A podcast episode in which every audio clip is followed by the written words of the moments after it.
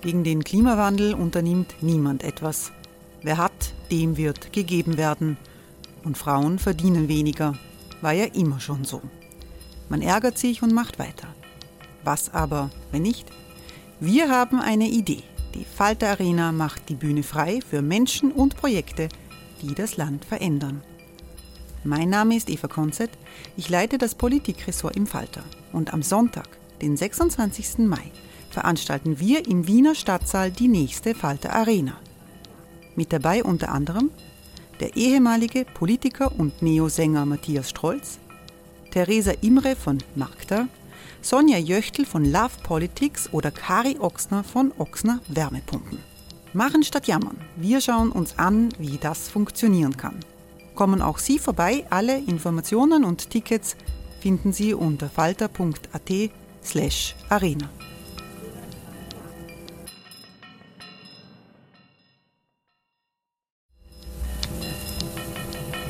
Falter-Podcasts werden durch Werbung unterstützt. Das hilft bei der Finanzierung unseres journalistischen Angebots. Die Erderhitzung ist kein Gefühl, aber mit vielen Gefühlen verbunden. Sorgen etwa oder Angst. Eine Veranstaltung gegen diese Ohnmacht ist Tipping Time, eine Klimakonferenz der Zivilgesellschaft. Von 9.5. bis 11.5. findet Tipping Time in Kooperation von Globe Art, Solektiv und Tangente St. Pölten statt und lädt ein zu Diskurs, Diskussionen und Workshops mit namhaften Vortragenden wie Nikolai Schulz und Friederike Otto. Weitere Informationen finden Sie auf www.tangentesanktpölten.at.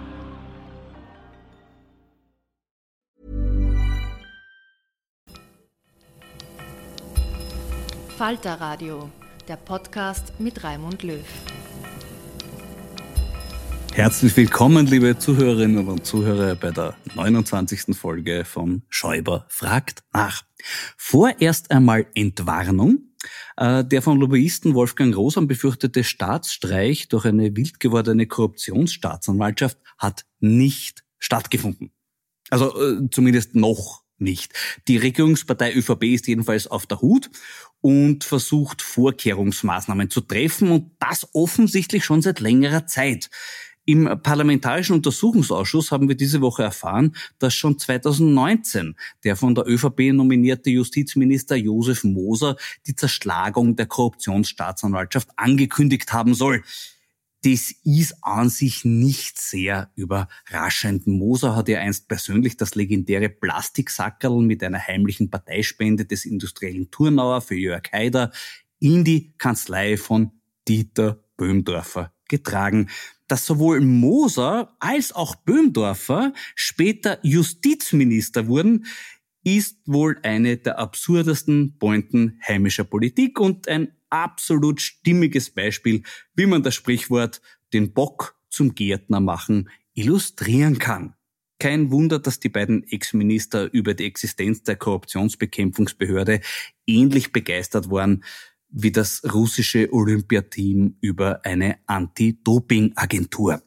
Die ÖVP nennt die von ihr aktuell gewünschte Zerschlagung der WKStA übrigens offiziell Aufsplittung.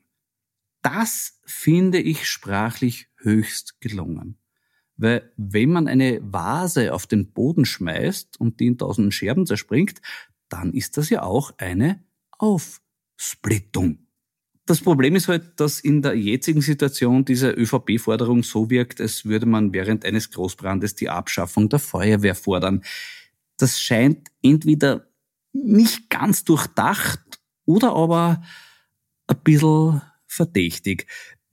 Auf jeden Fall wäre es denkbar, dass sich die Türkisen einen Plan B überlegen.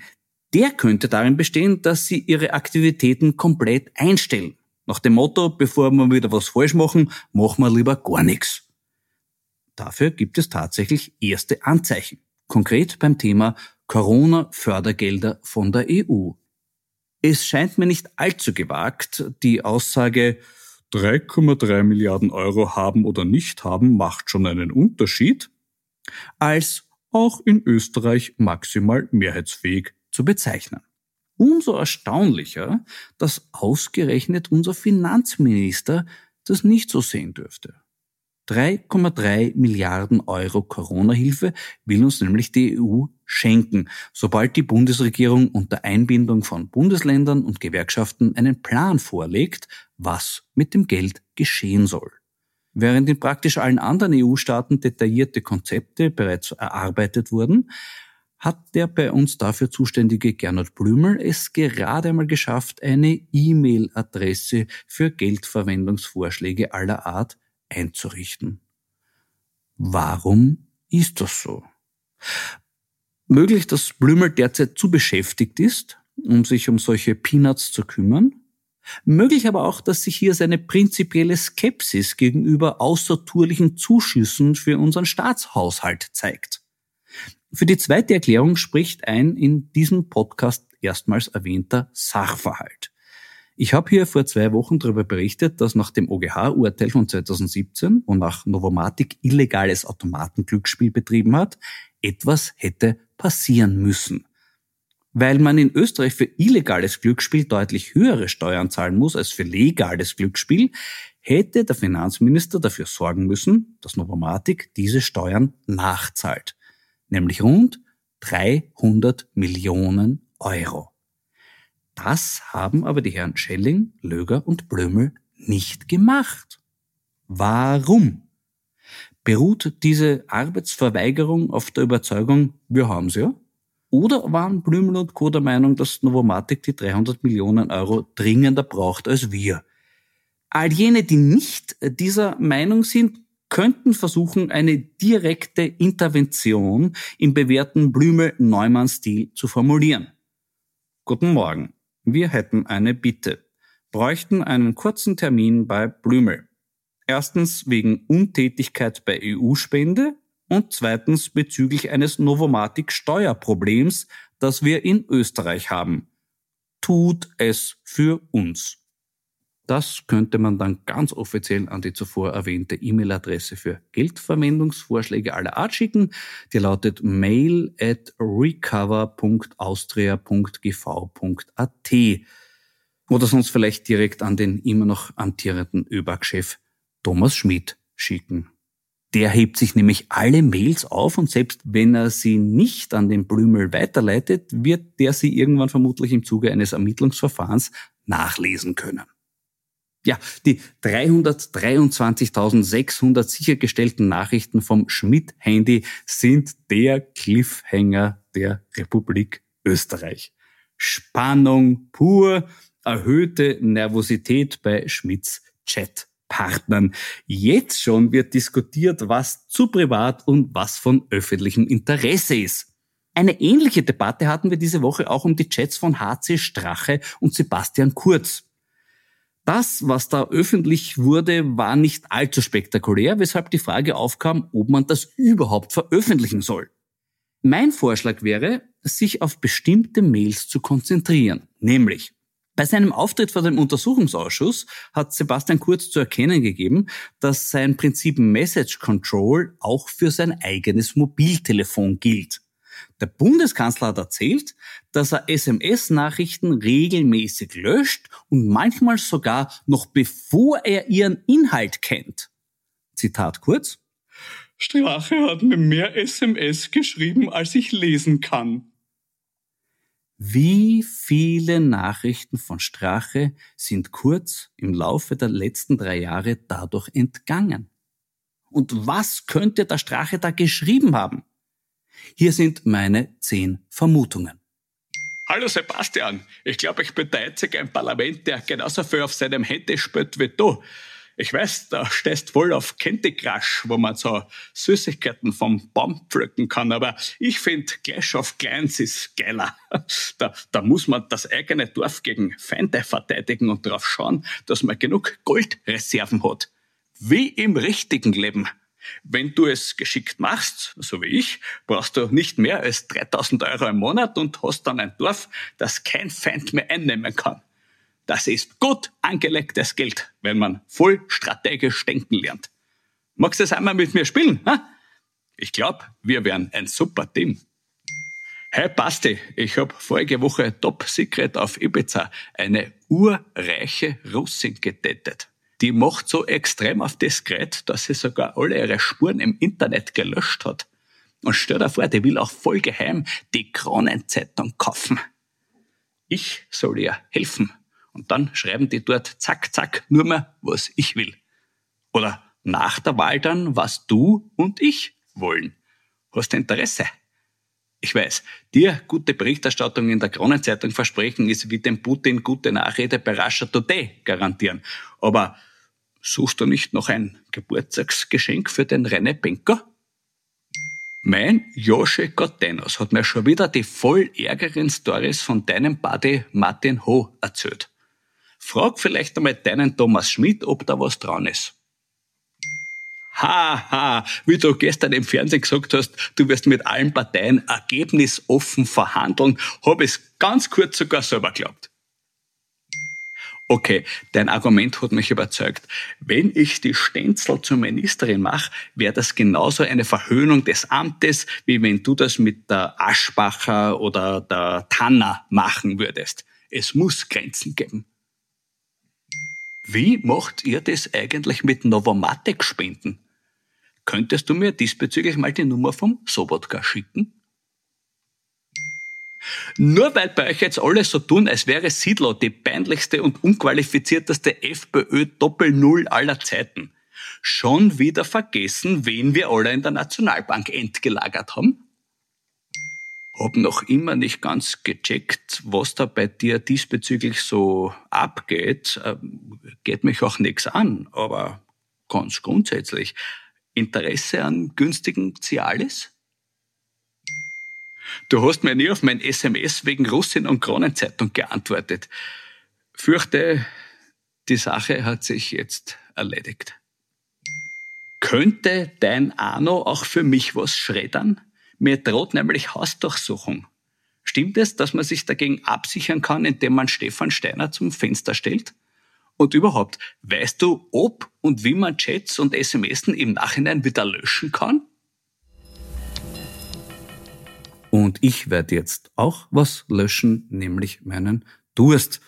Wobei mein heutiges Getränk als Durstlöscher zu bezeichnen wäre wahrhaft dekadent. Es ist nämlich einer der besten Weine, den unser Land zu bieten hat. Das Jolitea 2017 von Kurt Feiler aus Rust.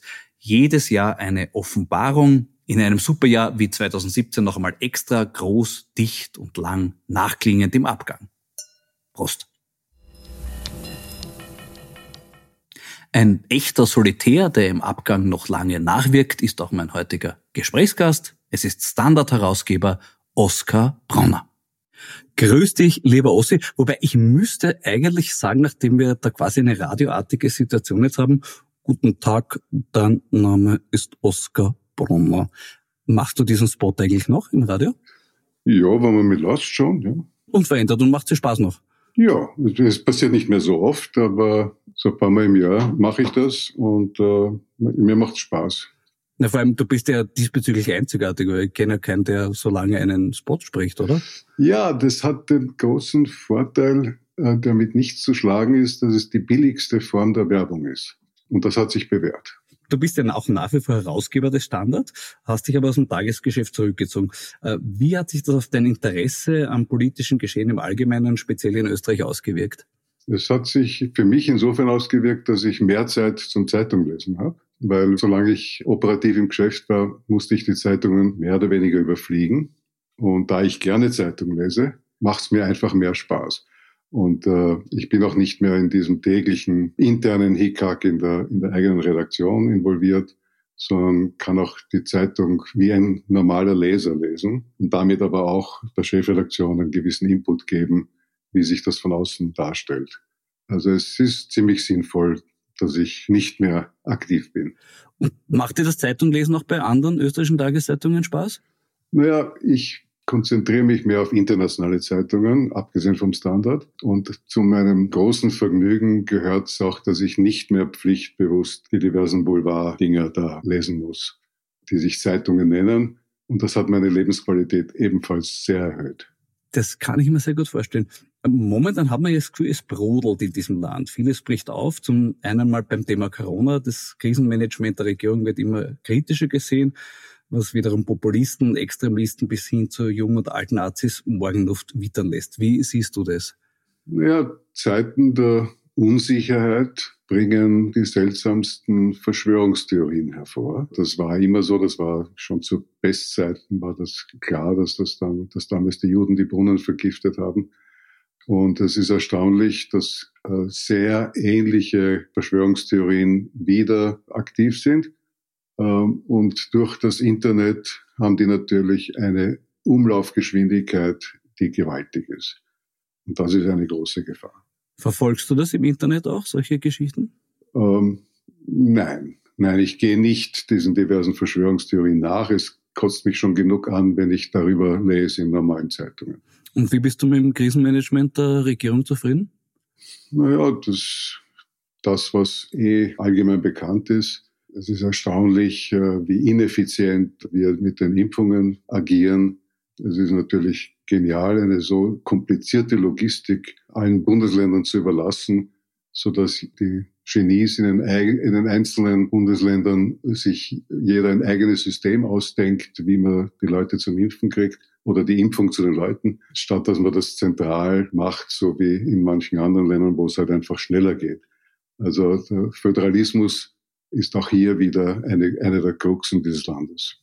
Es ist interessant, wenn man heute die Zeitungen anschaut. Die Krone-Zeitung covert mit, die EU ist schuld dran. Äh, der Standard covert mit, äh, dass die EU sagt, na, Österreich ist selber schuld dran. Was sagt uns das über unser Land? Das äh, kann man einfach erklären, dass die Boulevardzeitungen von der Regierung mit so viel Geld verwöhnt werden, dass die genau das schreiben, was der Bundeskanzler gerade haben will. und im Moment äh, macht er halt wieder ein EU-Bashing, um von eigenen äh, Unzulänglichkeiten abzulenken. Und die Boulevardzeitungen apportieren brav. Man braucht nur ein bisschen recherchieren und äh, wie es der Standard halt getan hat, aber auch die eine oder andere Zeitung und stellt fest, dass das eine Luftblase ist. Na, bleiben wir bei den Unzulänglichkeiten. Wir haben zurzeit auch eine Diskussion zum Thema Käuflichkeit der Politik. Beim Eurofighter-Skandal hat diese Diskussion oft in Resignation gemündet und den Satz, die, die werden alle davonkommen. Äh, in der Novomatic-Affäre scheint mir, es müssten doch ein paar mit Konsequenzen rechnen. Was glaubst du? Naja, bleiben wir noch bei den Eurofightern. Ich meine, da ist amtlich dokumentiert in Gerichtsurteilen in den USA und in England, dass in Österreich Bestechung bezahlt worden ist. Und in Österreich kann man das äh, leider nicht äh, verifizieren, also die hiesigen amtlichen Stellen. Woran das wohl liegen mag. Wir wissen, es ist bestochen worden. Wir wissen auch, es gibt einen Vertrag, wo man sagt, wenn nachgewiesen wird, was bestochen wird, dann ist der Vertrag null und nichtig. Nur leider, leider kommt man in Österreich nicht drauf, wer bestochen worden ist. Das ist schon seltsam. Das ist interessant, wenn man doch einige Namen kennt. Man kennt zum Beispiel einen Menstorf Puy und der hat ja mehr oder weniger ein Geständnis abgelegt. Der hat offen darüber geschrieben, dass es aggressive Zahlungen von Erfolgsprämien an wichtige Entscheidungsträger gegeben hat. Müsste man eigentlich davon ausgehen, dass die Justiz damit genug gefüttert sein müsste. Ja, damals war die Justiz, glaube ich, noch nicht in den Händen der Grünen. Und wir erfahren ja jetzt nach und nach, wie, wie das funktioniert, wie da Staatsanwälte eingebremst werden, wenn die Machtfrage anders liegt.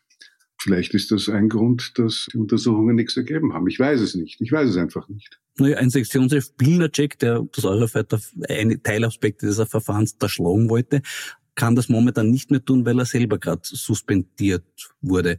Ist das ein Signal der Hoffnung für die Gerechtigkeit? Naja, bei den Eurofightern glaube ich, dürfte einiges schon verjährt sein mittlerweile. Also da glaube ich, da ist, da ist Hopfen und Malz verloren. Ob noch die eine oder andere Causa wieder aufleben kann, mir ist aber gar nicht bekannt, dass es irgendwer probiert. Vielleicht wäre das eine Anregung, die du in einer deiner Kolumnen geben könntest. Du bohrst in offenen Wunden. Ich predige immer das Gleiche. Und Man soll die Hoffnung nicht aufgeben.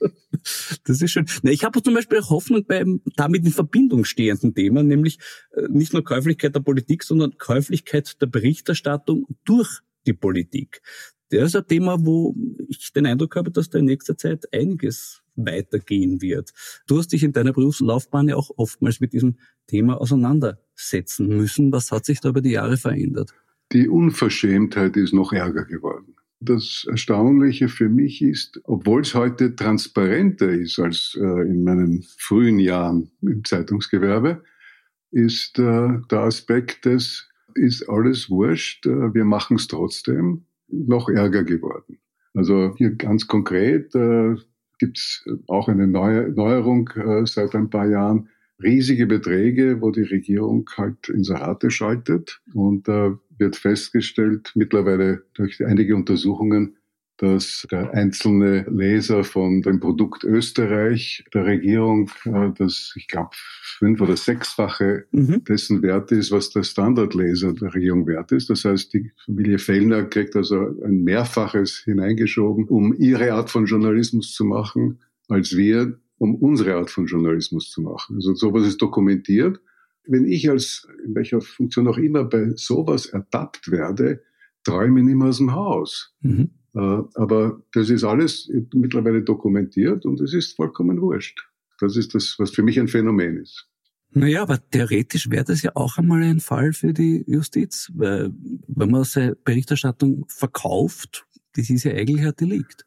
Ich glaube nicht, dass das strafbar ist von Seiten des Gekauften, da das Ganze aber öffentliche Gelder sind. Mit, es wird ja mit deinem und meinem Steuergeld wird ja das betrieben. Genau sollte es an sich strafbar sein von Seiten des Käufers. Mhm. Der Meister dieser Tätigkeit und eigentlich Erfinder, Großmeister dessen, der das wirklich eingeführt hat, das war der Bundeskanzler Feimann. Ja. Begonnen hat er damals noch als Stadtrat Feimann mit den Wohnbaugeldern.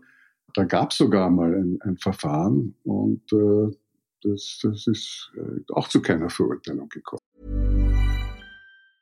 Hiring for your small business? If you're not looking for professionals on LinkedIn, you're looking in the wrong place. That's like looking for your car keys in a fish tank.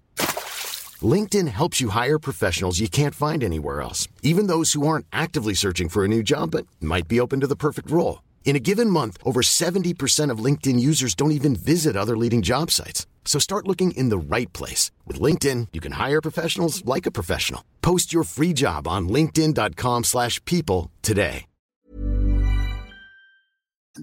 Ich glaube, eine Wohnbaubeilage haben ist überhaupt das Großartigste, was man als Boulevardzeitung haben kann, wenn man in Wien erscheint. Ist eigentlich eine sichere Bank, oder? Ja, ja. Also das hat gut funktioniert.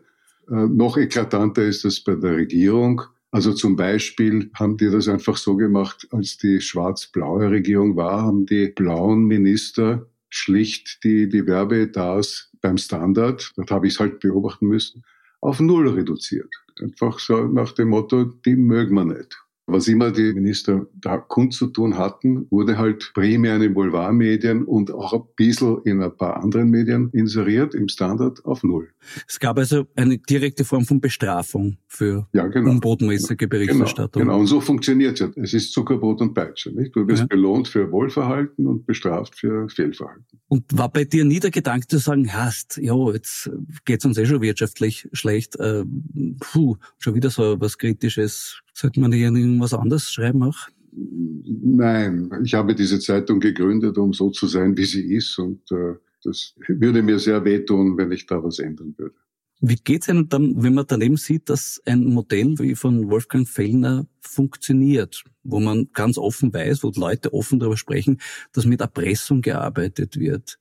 Na gut, es hat ja sowas schon in der Zwischenkriegszeit gegeben. Da hat es einen Zeitungsverleger namens Bekesche gegeben, und damals war es so, da hat der Karl Kraus äh, heftig darüber berichtet und es heftig kritisiert. Da gab es die Zeile hinaus aus Wien mit dem Schuft, mhm. Karl Kraus damals gepredigt hat.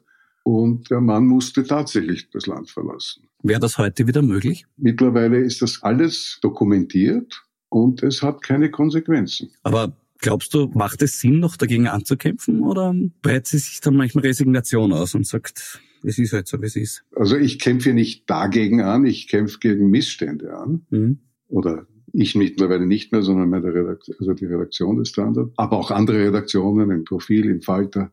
Also die, die das für wichtig erachten, machen das weiter. Und ich kann mich doch von denen, die wir kritisieren, nicht abhalten lassen, das zu tun, was wir für richtig erachten. Das ist richtig. Du hast den investigativen Journalismus erwähnt und mir kommt der ist derzeit so gefragt wie schon lange nicht. Du warst der Erste in Österreich, der für dieses Genre die nötigen Rahmenbedingungen erschaffen hat. Wie hat es sich deiner Meinung nach entwickelt? Es gibt heute mehr investigativen Journalismus als damals. Also damals war vor 50 Jahren, als ich das Profil gegründet habe. Damals waren wir halt die Einzigen. Mittlerweile gibt es zum Glück andere. Manche der Recherchen machen wir auch gemeinsam mit anderen Medien, weil manche halt sehr schwierig sind und äh, mittlerweile auch alles schneller gehen muss, überhaupt wenn man Tageszeitung macht wie wir. Also daher ist Kooperation gefragt. Nein, es ist äh, mittlerweile investigativer Journalismus eingeführter, als es damals war. Damals hat es zu mehr Konsequenzen geführt. Also wenn wir da jemanden aufgedeckt haben, dann hat es Konsequenzen gegeben. Nicht in allen Fällen, aber in den meisten Fällen. Heute, ja, wir haben Eurofighter erlebt. Wir haben alle den, den Grasser-Prozess äh, verfolgt betreffend WUWOG. Mir ist nicht bekannt, dass er wegen Eurofighter mhm. belangt worden ist. Oder auch Novomatic, wo es auch einiges gäbe. Ja. Wahrscheinlich. Also ich will jetzt da gar nicht, äh, ich meine, es gilt, wie wir wissen, natürlich die Unschuldsvermutung. Aber fragen wird man ja noch dürfen. Genau. Aber liegt es vielleicht auch daran, dass es auch einen Gegentrend mittlerweile gibt, nämlich Zudeckungsjournalismus? Ich meine jetzt konkret, wenn Zeitungen berichten über den U-Ausschuss und dann schreiben, es ist alles nur ein Hickhack und alles nur eine Show und alles nur Parteipolitik und damit das Gefühl verbreiten, es sind eh alle gleich, es haben eh alle Dreck am Stecken. Ist das nicht die größte Freude, die man denen machen kann, die wirklich Dreck am Stecken haben? Ja, aber das äh, lassen sich die ja auch was kosten, nämlich auf unsere Kosten. Der Zudeckungsjournalismus findet natürlich primär in den Medien statt, die von der Regierung äh, mit äh, enormen Geldern verwöhnt werden. Man kann sie auch wirklich offensiv beobachten. Also wenn man anschaut, was beim Wolfgang Fellner oder im Kurier zu den Themen Novomatic oder Karl-Heinz Grasser geschrieben wurde, dann ist das wirklich eine Vermischung aus Journalismus mit Message Control. Äh, glaubst du, wird das von den Lesern wirklich gutiert? Also gutiert, ich glaube, das ist denen nicht wichtig. Oder man glaubt ja, man will ja primär der Zeitung glauben, die man abonniert hat oder die man gerne liest. Also bei manchen Zeitungen liest, die liest man ja nicht wegen der Information, sondern wegen der Unterhaltung. Und daher nimmt man die Information nicht so wahnsinnig ernst. Aber umso seltsamer ist es, dass dort die meisten Informationsinserate der Regierung stattfinden, weil ich glaube nicht, dass die Leser sich wahnsinnig dafür interessieren. Aber das System funktioniert auf diese Art und Weise. Wobei, vielleicht sollte man ganz anders denken diesbezüglich. Ich habe letzte Woche berichtet, am meisten äh, Plus bei den Regierungsinseraten hatte im vorigen Quartal der Wolfgang Rosa vom Falstaff mit Gourmet-Magazin 438 Prozent Plus. Ein sehr, tüchtig, sehr tüchtiger Mann. Schon. Ja, erstaunlich der Erfolg. Ja, gibt dir das zu denken, vielleicht äh, auch den Standard mehr in Richtung Gourmet-Magazin vielleicht auszurichten? So viel Gourmet-Artikeln können wir gar nicht bringen, dass wir vergessen machen die Berichte, die der Regierung nicht gefallen. Also, ich glaube, das System würde für uns nicht funktionieren. Du meinst, das wäre dann quasi Tischdeckungsjournalismus als Schritt zum, zum Zudeckungsjournalismus. Genau. Die Frage, ob sich das ausgeht. Du, vor drei Wochen hat mir Christian Konrad in diesem Podcast verraten, dass er nur mehr selten den Kurier liest, einfach weil er sich nicht mehr über ihn ärgern will ich kann mir nur schwer vorstellen, dass du eines Tages über den Standard Ähnliches wirst sagen müssen. Oder täusche ich mich da? Da er mir gehört oder, oder ja, zum, zum großen Teil gehört, hoffe ich, dass das nicht stattfinden wird. Und ich kann mir auch vorstellen, der Konrad also noch Funktionen hatte, also als Aufsichtsratsvorsitzender des Kurier war, hat er sich enorm bemüht, den Standard umzubringen. Und ich kann mir vorstellen, dass er mittlerweile froh ist, dass es ihm damals nicht gelungen ist. Das glaube ich auch, ja. Du hast überhaupt schon sehr viele Angriffe auch in deiner Zeit als Herausgeber erleben müssen, wo Leute dich einfach wegkaufen wollten, oder? Ja, wegkaufen war noch äh, die, die freundlichere Art. Äh, schlicht umbringen war, war die üblichere Art. Mhm. Und äh, es ist zum Glück nicht immer gelungen. Bei Profil war es damals so, dass nachdem man das Profil versucht hat umzubringen und das nicht gelungen ist, hat man dann mir ein Angebot gemacht, von dem man in der einschlägigen Literatur sagen würde, ein Angebot, das man nicht ablehnen kann. Und daher habe ich es auch angenommen und da wurde ich ausgekauft aus dem Profil. Und beim Standard war es halt auch so, dass man in der Gründungsphase das mehrfach probiert hat. Aber diese unzüchtigen Angebote haben sich mittlerweile aufgehört. Jetzt versucht man es halt anders, indem man halt anderen Medien so viel Geld gibt, in der Hoffnung, dass wir das nicht verschnaufen. Das weckt aber eher deinen Kampfgeist oder macht sich müde? Nein, das äh, klein beigeben ist nicht meine Art. Ich meine, ich kämpfe ja nicht mehr. Ich kämpfe, indem ich das äh, zulasse und gerne zulasse und mich freue, wenn wir da aktiv sind. Aber kämpfen tun ja die Standardredakteure und Redakteurinnen und die machen das sehr gut. Und äh, ich freue mich, wann immer ihnen was gelingt. Ich glaube aber zu wissen, dass man da einen Rückhalt hat, vor allem einen auch charakterlichen Rückhalt, ist nicht ganz unwichtig. Ich hoffe, dass das mit eine Rolle spielt, aber ich bin mittlerweile relativ weit weg von der Redaktion. Die New York Times war für dich immer auch irgendwie ein Vorbild. Heute wirkt ihre Einstellung zur Political Correctness und Cancel Culture manchmal ein bisschen befremdlich. Sogar die politische Karikatur wurde mittlerweile aus dem Blatt verbannt. Wie siehst du diese Thematik? Als großer Fan der New York Times bin ich schrecklich enttäuscht über diese Cancel Culture. Also ich habe ja online die New York Times abonniert gehabt und ich bin gewechselt zur Washington Post. Also das ist unerträglich, was dort, was bei der New York Times diesbezüglich stattfindet. Ich meine, die haben den zuständigen Redakteur der Gastkommentarseite rausgeschmissen, weil er einen äh, Politiker eine verquere Meinung äh, abdrucken hat lassen die ich auch nicht teile, aber das ist das System von Gastkommentaren, dass man manchmal auch Dinge zulassen muss, äh, die einem wieder gegen den Strich gehen. Und wenn man dieses Grundprinzip äh, verrät, dann verrät man einen wichtigen Aspekt der Raison d'être einer, einer Zeitung. Man hat das Gefühl, dass das aber momentan der Trend ist, dass solche Diskussionen immer öfter kommen. Glaubst du, ist diese Entwicklung wieder zu stoppen oder sind da andere Medien dann irgendwann auch davon bedroht? Na gut, die Gefahr besteht immer. Ich meine, die, Political Correctness äh, hat auch Aspekte natürlich, äh, die ich unterschreiben würde. Aber wie bei vielen Dingen, wenn sie ins Extrem geht, dann führt sie sich ad absurdum. Und das hat bei der New York Times jetzt doch ein paar Mal stattgefunden. Und ich hoffe, die finden wieder zurück zu einem normalen Weg, die Political Correctness so zu betreiben, dass sie sich nicht ad absurdum führt. Hältst du zum Beispiel konkret für möglich, dass eine politische Karikatur, dass man die machen kann, überhaupt noch, weil ja doch eine Karikatur immer was Unkorrektes ist? Na gut, wir im Standard bringen täglich zumindest eine politische Karikatur. Äh, ich halte die politische Karikatur für ein wichtiges Ausdrucksmittel. Es gibt manche Dinge, die man in einer Zeichnung mit einem Blick in einer Tiefe beleuchten kann, wo man endlos Kommentare schreiben müsste. Also das hat schon seine eine Funktion. Und die New York Times hat einmal eine Geschmacklosigkeit betrieben, wurde dafür mit Recht heftig kritisiert. Und die haben dann den einfachen äh, Ausweg gefunden und gesagt haben, jetzt machen wir keine politischen Karikaturen mehr. Ich meine, so geht's auch nicht. Gut, äh, die Freiheit der Kunst ist, glaube ich, aber in dem Fall auch ein zu verteidigendes Gut. Apropos, wie geht es dir bei deiner Arbeit in deinem Atelier? Mir geht es sehr gut. Ich, äh, wenn du so willst, bin ich ein Profiteur der Corona-Krise. Ich habe so viel Zeit in meinem Atelier, wie ich haben will. Bin ungestört, arbeite vor mich hin und äh, bin sehr happy. Das freut zu hören, lieber Oskar. Danke, dass du dir Zeit genommen hast. Danke für das Gespräch. Alles Gute. Dir auch, alles Liebe. Das war die 29. Folge von Schäuber fragt nach. Nächste Woche wird Katrin Karlweit von der Süddeutschen Zeitung mein Gast sein. Und sollten Sie liebe Zuhörerinnen und Zuhörer, einen Termin bei Gernot Blümel wegen Spende- und Steuerproblem bekommen, lassen Sie es mich bitte wissen. Für heute sage ich Danke fürs Zuhören, bleiben Sie aufmerksam. Ihr Florian Schäuber.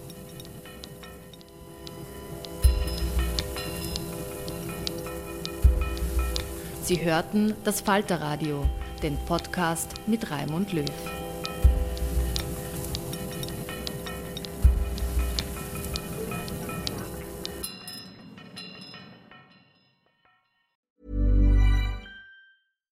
Hey, it's Paige DeSorbo from Giggly Squad. High quality fashion without the price tag. Say hello to Quince.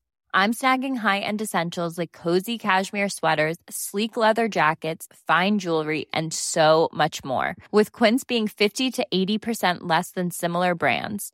And they partner with factories that prioritize safe, ethical, and responsible manufacturing. I love that. Luxury quality within reach. Go to quince.com slash style to get free shipping and 365 day returns on your next order.